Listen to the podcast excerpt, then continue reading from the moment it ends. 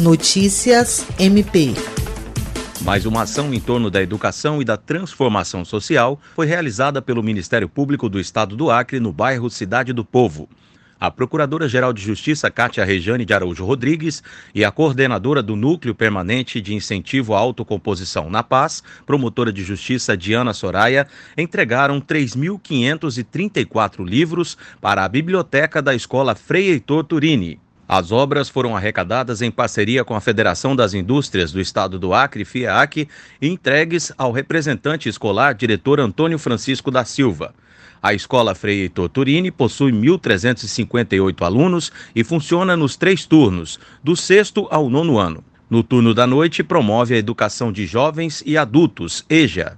O objetivo central da ação é incentivar o exercício da leitura e pesquisa nos alunos, além de promover mais oportunidades de acesso à cultura. William Crespo, para a Agência de Notícias do Ministério Público do Estado do Acre.